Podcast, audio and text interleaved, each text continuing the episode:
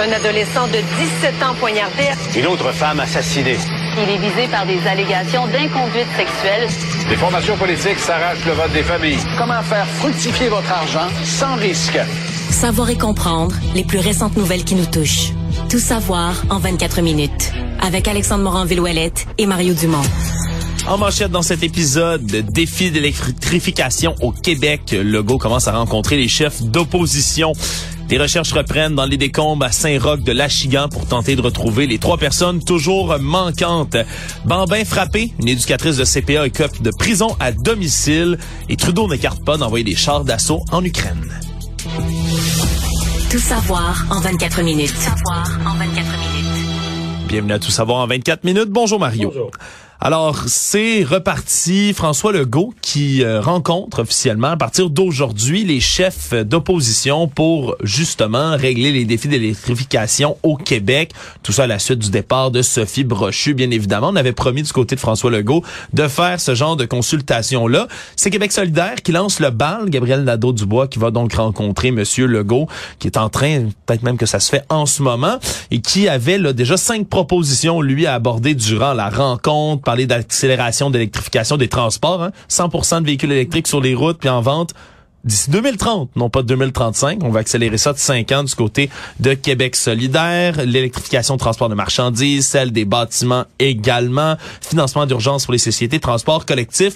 Bref, on veut parler de toutes sortes de sujets et suivront par la suite les libéraux. C'est prévu jeudi. Le Parti québécois, c'était censé avoir lieu ce matin. Ça a été déplacé un tout petit peu. raison de santé, si j'ai bien compris, la semaine prochaine. Et il y a possibilité mercredi pour le Parti conservateur. Ce matin, quand on a testé euh, température de l'eau, euh, c'était pas fixé l'heure exacte, mais il y avait une possibilité pour mercredi. Donc tout le monde, euh, la semaine prochaine, tout le monde va avoir été rencontré. Moi, je trouve, euh, ben, j'entends toutes sortes de commentaires. D'abord, il y a- quelques-uns, quelques commentateurs qui qui ont écrit des textes genre qu'est-ce qui se cache là, puis derrière ça, puis comme s'il y avait des intentions cachées là, à un Ben moment là. donné. Non, euh, moi je C'est une, c'est une un- très un- bonne chose en ben oui, démocratie non, mais un, je parler m'illusionne oppositions. pas sur le fait que ça va tout changer, puis qu'il y a des solutions miracles vont être trouvées. Mais c'est une bonne chose. Là, je veux dire, le premier ministre rencontre les chefs des partis d'opposition. Bon, à savoir, est-ce que euh, il va se faire de la politique? Du côté du gouvernement, le, le, le, le- il y a toujours un jeu politique. Ils, ils Ben sont, oui. ils sont en politique, puis ils veulent des bons sondages, puis il n'y a pas un parti qui va vouloir se caler. Donc, du côté du gouvernement, c'est d'avoir l'air un peu au-dessus de la mêle et le premier ministre ouvert qui écoute les autres. Puis les partis d'opposition, mais comme Québec solidaire le fait, on a cinq propositions. Chacun va vouloir mettre en relief qui est arrivé avec des bonnes idées, des bonnes suggestions. Ouais, Chacun on les présente dire- aux médias avant la rencontre, Ouais, là, ouais, comme c'est le cas ici. Puis chacun va se dire un peu déçu, qui n'a pas été écouté, il y avait de si bonnes idées, mais c'est de bonne guerre, c'est ça le- le- la politique, c'est ça d'essayer de pousser ses idées, d'influencer, mais euh, ce que les gens doivent comprendre, c'est que une fois qu'il n'y a plus de caméra là, dans la salle, là, Ouais. je veux dire, ils vont pas se parler comme à la période des questions. Là. Mais non. C'est pas. Il y a une joute politique qui se joue dans les débats des chefs ou à la période des questions parce qu'il y a les caméras, puis on veut mon...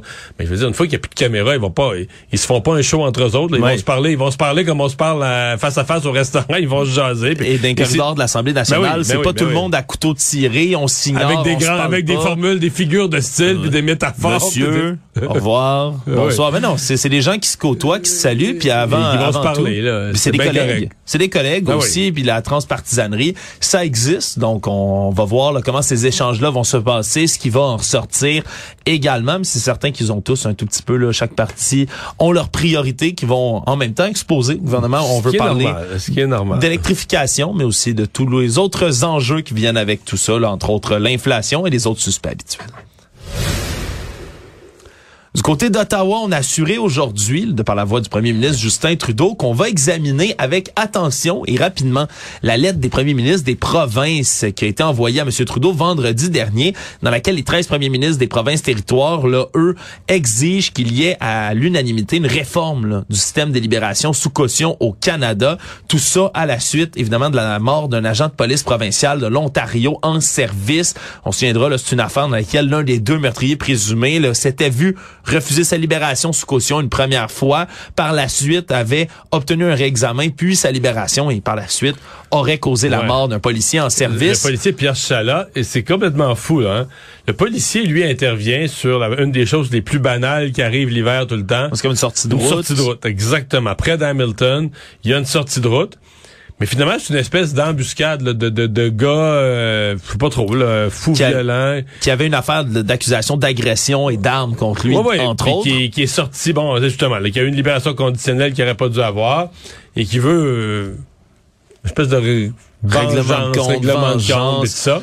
Donc Ouais. le policier intervient, probablement pas sur ses gardes, puis pas la main sur son arme, tout ça pour une situation de sortie de route, puis il se fait tirer. Ouais, il se fait tirer, il se fait abattre. Évidemment, là, il y a eu euh, tout un contre-coup dans le reste du pays, surtout sous le fait que la libération sous caution avait été accordée à cet homme-là là, après un réexamen, alors qu'elle avait été refusée une première fois. Mais c'est Et- drôle, on a, ouais, on a cette discussion-là au, dans l'actualité, au moment où au Québec, ce matin, le journal nous apprend, tu me dis c'est un cas moins grave que quelqu'un d'abattu, mais quand même, ça fait des victimes et des femmes ruinées.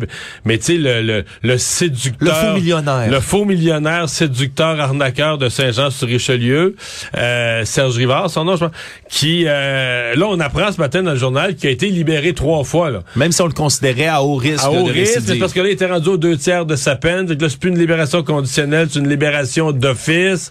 Puis on disait qu'on le libérait sous surveillance, mais finalement, on se rend compte qu'il n'y avait aucune surveillance parce que il se créait un autre nom, il repartait sur un autre nom, il se réinstallait ses- sur les réseaux, les sites de rencontres sous un autre nom. Fait qu'on on, on le vit là, là quelqu'un qui a été sorti à répétition pour aller faire d'autres victimes, aller recommettre d'autres crimes. Mhm. Et donc, M. Trudeau a dit aujourd'hui qu'il comprenait les réelles inquiétudes qui sont vécues sur le terrain, mais il a ajouté aussi qu'il faut prendre en compte les impacts d'une réforme, particulièrement sur les groupes là, minoritaires, groupes autochtones et autres. Donc, on, on verra la réponse Mais- du fédéral, mais cette lettre-là, elle est unanime, Mario, puis comme tu, tu fais bien de nommer quelques cas qui sont venus dans l'actualité dans les dernières années, qu'il y en a plus qu'un aussi, là, on se souviendra toutes les fois où on a quelqu'un qui se fait assassiner, ah, on l'avait libéré, ah, euh, cette femme-là avait porté plainte, on sait pas combien de fois contre son ex-mari violent, finalement, c'est arrivé. Mais, je comprends pas de quoi. La réponse de M. Trudeau, qui dit qu'il faut faire attention des groupes minoritaires. En d'autres termes, lui, là, il a mis, il a dans sa politique le fait qu'il veut réduire. Il, il trouve qu'il y a trop de groupes minoritaires dans les prisons. Puis Ouais. réduire le nombre de personnes qui sont autochtones ou de communautés culturelles, euh, de, de- de groupes racisés, comme ils disent. Ouais. Ils veulent réduire ça dans les prisons. C'est un objectif certainement louable. En fait, on veut réduire tout court le nombre total de gens dans les prisons, mais Ouais. oui, s'il y a des groupes surreprésentés, on peut se poser la question, mais que se passe-t-il dans ces groupes? Est-ce qu'il y a des problèmes sociaux qui font que les jeunes euh, réussissent moins leurs études, se font attirer dans des groupes de malveillance, etc., puis se retrouvent sur le mauvais chemin? Ouais. C'est tout un questionnement. Mais une fois que le type est armé puis il est prêt à tuer, là, je veux dire, là, il, est trop tard. Tu peux pas dire, ah ben non, mais là, là ça, ce groupe de population-là, ou ce, groupe ethnique-là, ou ce groupe euh, de, de ciblés minoritaires-là, ah là, il faut pas le rentrer en prison. On en, on en veut moins dans les prisons. Voyons, tu peux pas raisonner de même. Une fois que le type est criminalisé, qu'il représente une menace pour la société, je sais plus de quoi on parle. Qu'on Ouais. veuille éviter que les gens s'aillent dans, le crime- aillent dans la criminalité, j'en suis. Proposez-moi des programmes, annoncez-moi des budgets, j'en suis. Mais de mettre dans la rue des gens dangereux au nom du fait, ah ben là, là, des groupes minoritaires en prison, il y en a trop, il en faut moins, je décroche totalement. Actualité. Tout savoir en 24 minutes. Les recherches ont repris dans les décombres du bâtiment de Propane La Fortune, alors que trois personnes manquent toujours à l'appel. Tout ça trois jours après la terrible explosion qui est survenue dans la petite municipalité qui est toujours ébranlée. On sait qu'il y aurait Fran- Céline Pilon, France Desrosiers, ainsi qu'un sous-traitant qui n'est pas nommé, qui aurait fait de la soudure peu de temps avant l'explosion, qui manque donc toujours à l'appel et cela pose évidemment des questions du côté de la Sûreté du Québec qui veut trouver les circonstances qui ont mené à cette dite explosion. Il y a la thèse de la négligence cri- criminelle qui est envisagée par les enquêteurs à ce point-ci, mais il y a d'autres hypothèses aussi qui sont à l'étude. Donc on veut faire aussi des démarches juridiques, semble-t-il, en ce moment pour obtenir des mandats de perquisition. Donc ça mènerait peut-être plus vers justement cette théorie de la négligence criminelle, surtout quand on entend on peut pas s'empêcher de spéculer, Mario, quand on entend soudure, donc flamme, Alors, soudure dans un lieu où il y a plein de, de, de, de, matériel inflammable parce qu'il y a eu une erreur. Maintenant, est-ce que c'est, parce que la négligence criminelle, d'abord, si c'est l'individu qui était sur place, on s'entend qu'il n'y aura pas de procès. là. Il fait Non. partie, on le cherche, on cherche ses, ses restants dans les décombres. Les- ça dépouille dans les décombres, l'individu. Si c'est, est-ce que c'est son entreprise, la façon d'opérer, les méthodes, mais c'est plusieurs enquêtes en parallèle. Tu as une enquête CSST, donc en partant, c'est un accident de travail, des gens qui sont décédés dans un accident de travail. Ouais. Euh, tu as forcément une enquête du coroner, parce que tu as des gens qui sont décédés. Puis tu as en parallèle une enquête policière, parce que justement, les policiers, c'est leur devoir de vérifier est-ce que, dans les circonstances de l'événement liées à l'événement, est-ce qu'il pourrait y avoir un geste. On comprend, il n'y a pas de il ne semble pas y avoir d'hypothèse de gestes criminels volontaires. Ouais. Mais euh, des négligences criminelles, négligences criminelles causant la mort, c'est quelque chose qu'on doit regarder. Ça veut pas dire qu'on qu'on a des raisons de croire qu'il y a ça, mais ça peut pas ne pas être regardé. là. Les policiers doivent regarder toutes les hypothèses dans un dossier comme celui-là, c'est certain. Ouais, c'est certain. Puis comme tu le dis, ben, l'enquête du coroner, elle peut pas vraiment prendre effet jusqu'à ce qu'on ait trouvé les corps ou ce qu'il en Non, reste malheureusement. Donc ça se poursuit là en ce moment malgré la neige et les, les conditions là, qui, météo qui ont été quand même là un peu plus difficiles pour ce genre de recherche. Les deux corps qui ont été découverts dans une maison là, de Vaudreuil-Dorion dimanche étaient semble-t-il, sont les dernières informations qu'on a obtenues, en état de putréfaction, putréfaction Donc, des décès qui pourraient remonter à plusieurs jours, voire plusieurs semaines. On comprend qu'il s'agirait probablement d'un frère et d'une sœur originaires de Taïwan. Et donc, là, c'est, les policiers se sont euh, rendus sur place après des gens qui semblent pas avoir une grosse vie sociale au Québec. C'est-à-dire que tout ce que les voisins racontent, c'est qu'ils étaient souvent pas à la maison pendant de longues périodes. L'été, la pelouse poussait, devenait longue. Oui. L'hiver, la neige s'accumulait. Donc, de longues périodes d'absence. Ce qui fait que probablement pour les voisins, T'as deux corps, deux personnes décédées à l'intérieur, mais les voisins, eux autres, n'en concluent que c'est juste une autre de ces périodes où pendant longtemps, il n'y a pas de mouvement, la neige n'est pas enlevée sur le, le perron, euh, sur l'escalier, etc. Euh, Puis ça semble... Parce que là, on dit que quelqu'un s'est inquiété d'eux, mais... un proche des résidents, c'est ce qu'on comprend, mais personne n'avait tiré la sonnette d'alarme plus tôt. Mais le proche, là, c'est pas inquiété d'eux pendant euh, des jours ou des semaines. Là. Ouais, ouais, ça doit faire un bout là. Ce qu'on comprend, c'est qu'il y a des résidents de la rue qui s'étaient surpris de voir qu'il y avait des traces de pas dans la neige après la, la tempête du 23 décembre. Donc ça fait un petit bout là. C'est là qu'on avait vu un dernier signe d'activité, semble-t-il. Donc là, la sûreté du Québec étudie plusieurs hypothèses, celle d'un meurtre, d'un suicide, un pacte de suicide également. Selon l'évaluation foncière, les propriétaires de la maison sont les mêmes depuis 2016. Donc on les aurait pas vus beaucoup, comme tu le dis, pas une grande vie sociale. Et là, c'est surtout une très macabre découverte Ouais. qu'on a fait dimanche. Ouais, parce que c'est au point, les, les, les corps sont dans un état tel que sont difficiles à identifier. Là. Ouais, ça a été complexe, c'est ce qu'on dit. Ouais. Mais euh, c'est c'est- c'est toujours un peu euh, renversant de voir. Blanc, dans ce cas-ci, en plus, c'est un couple, ce serait un frère et une sœur, mais comment il y a des gens que. Je veux dire, mettons, je disparaissais, là, plusieurs personnes qui s'en rendraient compte vite, là. Oui, rapidement. Mais comment il y a des gens qui vivent isolés? Comment ils, ils peuvent plus donner signe de vie? Ben, t'as des gens carrément qui vivent seuls. C'est, fou. T'as des gens qui vivent seuls, tu sais, puis qui... Ils sont malades, ils se retrouvent à l'hôpital. À l'hôpital, on cherche quelqu'un à rejoindre. Mais dans ce cas-ci, c'est un, couple, un frère et une sœur, mais qui vivent tellement seuls que ils donnent plus signe de vie.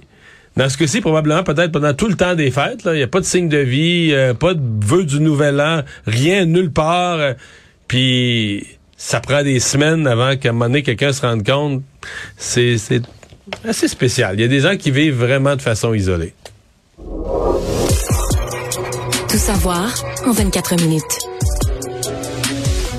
Une impressionnante poursuite policière qui s'est retrouvée sur TikTok, Mario, parce qu'elle a été filmée par un citoyen en plein jour le 7 janvier dernier sur l'autoroute d'Écarie. Et on parle d'une poursuite policière qui a commencé en voiture, mais qui s'est terminée à pied. Tout ça après que trois suspects là, aient fait un vol qualifié dans une boutique de téléphone à Granby. On les a repérés par la suite sur l'autoroute 10 vers Montréal, sur le pont Samuel de Champlain, avec avec eux plusieurs téléphones cellulaires volés. On a tenté d'intercepter le véhicule du côté des policiers sans succès tout d'abord. Et là, rendu sur l'autoroute d'Écarie, le conducteur du véhicule suspect s'est immobilisé à la hauteur du boulevard Jean Talon pour poursuivre à pied en direction nord. Et c'est là qu'on voit vraiment la vidéo qui, qui est prise comme de haut, là, en contre-plongée du viaduc. Et là, on voit trois suspects qui courent une policière qui essaie de les rattraper. Elle plonge, réussit à saisir, la, on comprend pas trop si c'est la jambe ou les vêtements d'un des individus, elle même traînée au sol pour ensuite malheureusement l'échapper. Les trois suspects qui poursuivent par la suite, mais vraiment là, la policière qui chute lourdement sur le sol. Des images assez impressionnantes, surtout que tout le trafic sur des carrés comme arrêté, contrôlé par des véhicules de police, alors qu'il y a cette course à pied qui s'effectue. Finalement, on a réussi à les arrêter, ces trois suspects-là, un peu plus loin. Un d'âge un de 18, un autre de 19 ans. Donc, de très jeunes criminels dans cette histoire-là, qui sont accusés là, de vol qualifié. Hein? Des jeunes qui sont bien partis dans la vie. Ouais, voilà. Donc, vol qualifié, fuite, conduite dangereuse, possession de déguisement dans un dessin criminel. C'est les accusations qu'on va porter contre eux. Mais c'est rare qu'on voit comme ça des poursuites policières, là, heureusement, mais encore moins qui se voit ça dans sur les TikTok. films. Ben oui, voilà. Donc, des courses à pied comme celle-là, mais cette fois-ci, ça a été capté, puis les gens ont pu euh, voir tout ça Et sur les pour réseaux une sociaux. fois, les gens savaient pourquoi c'était congestionné sur des carrés. Voilà, peut-être Qui est congestionné tout le temps, on se demande toujours, voyons, pourquoi. il y a là- peut-être plus souvent des poursuites à pied qu'on pense. alors que là, cette fois-là, les gens étaient congestionnés sur des carrés comme d'habitude, mais ils savaient pourquoi. Au moins, aujourd'hui, ils le savent pourquoi ils étaient congestionnés sur des carrés. Voilà. L'éducatrice qui était coupable d'avoir frappé des bambins dans un centre de la petite enfance où elle travaillait a échoué dans sa tentative finalement de ne pas avoir de casier judiciaire. Six mois de prison à domicile, 240 heures de travaux communautaires ont été donnés à cette éducatrice, Nassira El Maini, 31 ans, dans une histoire qui remonte à l'automne 2020. On rappelle, dans, une, dans un centre de la petite enfance du quartier Villeray où elle travaillait, elle aurait frappé des enfants là, de 3 ans. On parle véritablement de ouais. bambins, gifle au visage, tape sur la tête, tirage de bras, de cheveux, prise par les bras et par les jambes, des gestes qu'elle posait dans les angles morts des caméras du centre en question. C'est finalement une collègue qui l'aurait filmé en cachette par la suite pour qu'on puisse révéler ces gestes-là au grand jour et qu'elle soit finalement congédiée Mais sa défense, c'était étonnante, là. était pour le moins étonnante, effectivement, alors qu'elle disait elle voulait pas blesser ses victimes, ses gestes auraient été commis avec amour. C'est parce qu'elle les aimait, là, qu'elle les frappait un peu. Exactement. Et le juge, évidemment, n'a pas été... euh, pas été trop tendre envers ces mots-là, restait assez perplexe, dit que le risque de récidive est assez faible dans le cas de cette dame qui aurait entrepris là un- une espèce de réhabilitation. On comprendrait que ses gestes ne sont pas justes, puis même avec amour, on peut pas faire ça, mais finalement, n'a pas voulu accorder d'absolution à cette dame en question. Donc, six mois de Parce qu'elle, prison c'est ce qu'elle voulait, ce voulait éviter un dossier criminel. Parce qu'avec un dossier criminel, c'est terminé pour travailler dans tout ce secteur-là, je pense. Là, Exactement. Des, des services de garde, tout ce qui est services pour enfants et autres, là. ne pourra plus se retrouver d'emploi dans ce milieu-là. Effectivement, c'était surtout le cas, euh, le casier judiciaire qu'on souhaitait éviter. Donc, euh, pourra pas sortir de son domicile, sauf pour des raisons bien précises, comme des raisons médicales. Va avoir une probation de deux ans également par la suite. Économie. C'est la fin pour l'usine de pain tranché Gadois à Napierville, à l'endroit où est née la boulangerie. Malheureusement, qui va fermer ses portes au cours des prochains mois. Faut comprendre que ça appartient désormais à la compagnie ontarienne Wonder Brand qui a euh, acheté tout ça de Weston. Parce qu'au départ, on avait la boulangerie en 1911 fondée par Wilfrid Gadois à cet endroit-là, vendue à Weston puis ensuite à Wonder Brand. Et malheureusement, là, la mauvaise nouvelle est tombée. Là, on ignore encore. Est-ce que c'est la fin du pain Gadois ou ils vont garder la marque qui est quand même populaire sur les tablettes puis ils vont la fabriquer ailleurs? C'est- Ouais, on- je pense que la marque Gadois va rester parce a d'autres activités de boulangerie ailleurs. Là, on a des usines du côté de Wonder Brand, par exemple à Longueuil, à Gatineau. Donc, c'est pas la fin de la marque nécessairement, mais surtout que cette boulangerie-là est de là depuis au-dessus de 100 ans, Mario. C'est vraiment la boulangerie historique qui était sur place. Donc, ça a quand même secoué là, des, des travailleurs du coin. C'est à la mi-avril qu'on va fermer donc les, les locaux de l'usine. On ignore pour l'instant exactement combien d'emplois pourraient être menacés ou terminés en raison de cette nouvelle, mais c'est bien malheureux, mais c'est la fin là, de cette aventure de Fin à époque. Nouvelle étude, Mario, qui va peut-être t'étonner. Semble-t-il que les jeunes de la génération Z, hein, composée de jeunes qui sont nés entre la fin des années 90 et 2010, boivent 20% moins que la génération qui est venue juste avant celle-ci, selon un rapport de Brandenburg Research. Et ça a été confirmé par un autre rapport complet de l'Université australienne de la Nouvelle-Galles du Sud qui dit que c'est une tendance mondiale. Les 18 à 24 ans sont 44% moins nombreux à boire que les générations qui sont plus âgées. Donc, euh, on dit que d'une génération à une génération, donc les Z boivent moins que les Y, les Y boivent moins que les X, et les X boivent, moins, boivent moins, mon Dieu, je m'en vais dans les virelangues donc que les baby boomers, Mario, donc on a un déclin de l'industrie de l'alcool au travers du monde, à un point tel qu'on craint qu'il y a un ralentissement commercial mondial de l'alcool dans les prochaines années. C'est évalué en 2021. À combien d'argent, tu penses, dans le monde? euh, la- L'industrie de l'alcool le commerce de euh, l'alcool mondial? On compte en trillions, là. Ouais, on est exactement là, en, en, billi- en billions, 1,17 billion de dollars US. Quand même. C'est de l'argent, hein? Oui, quand même. Voilà. Es-tu étonné que les générations boivent moins maintenant? Ben, euh... Un peu. Ben oui et non. En fait, euh, faut toujours voir moins, euh, moins que quoi. Là. Tu sais, des fois, la génération précédente buvait vraiment beaucoup. Oui. Euh, moi, mais probablement qu'il y en a plus. Les, les, les jeunes sont, globalement sur ces questions-là plus responsables. Faudrait regarder, par exemple, euh, tu sais, qu'est-ce qui se prend d'autre là euh, C'est là- de cannabis, de wax, euh, de toutes sortes d'autres produits à la mode. Faudrait regarder la consommation dans son ensemble. C'est les suspects de l'étude, entre autres. On parle de l'inflation, du mode de vie plus sain, oui, mais aussi justement de consommation de la marijuana qui est à prix plus abordable qu'avant, puis dans plusieurs pays, qui s'est rendu légal aussi. Donc c'est un espèce de substitut. Donc c'est pas parce qu'on boit moins dans certaines générations qu'on est qu'on est plus populaire chez les jeunes, c'est euh, les wax pens. là. Ouais, c'est discret, ça s'emmène à l'école, fait pas vraiment de vapeur, tu peux le cacher partout. On peut comprendre que ça attire là, certains jeunes qui veulent euh, Dans, qui veulent dans s'amuser. certaines écoles, je voyais des, des, c'est un reportage que c'est difficile pour les jeunes d'aller à la salle. Ceux qui ont vraiment, ceux qui ont envie, là, point, juste un petit pépion de deux cours, c'est difficile d'y aller parce que les, euh, les, les, les- les cubicules, les salles de bain, les salles de toilette sont utilisées par des gens qui fument de la wax, là, entre leurs cours. qui va pas de la wax. Bon. Et euh, quand t'as vraiment envie, ben t'as de la misère à revenir à l'heure pour ton cours suivant, d'avoir pu aller faire ton, ton besoin. Oh, nouveau temps, nouveau mœurs, Mario, Voilà. comme on dit. Le monde.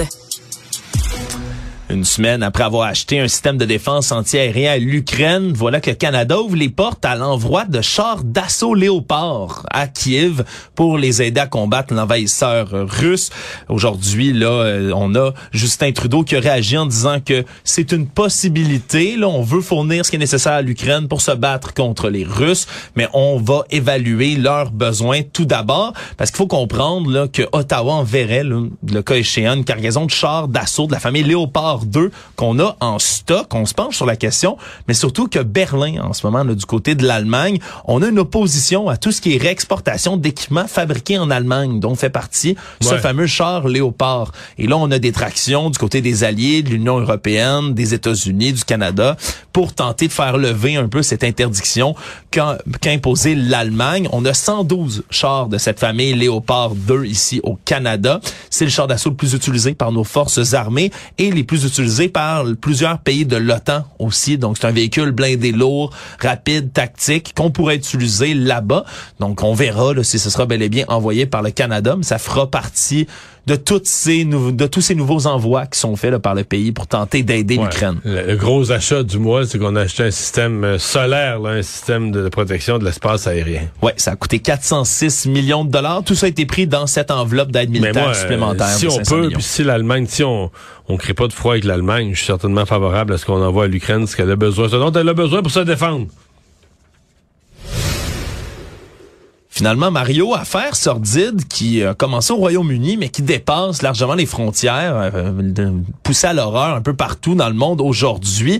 Un agent britannique de la police londonienne qui a été reconnu coupable et qui a avoué lui-même 24 viols, nombreuses agressions sexuelles sur une période de 17 ans, des faits commis en 2003 et 2020.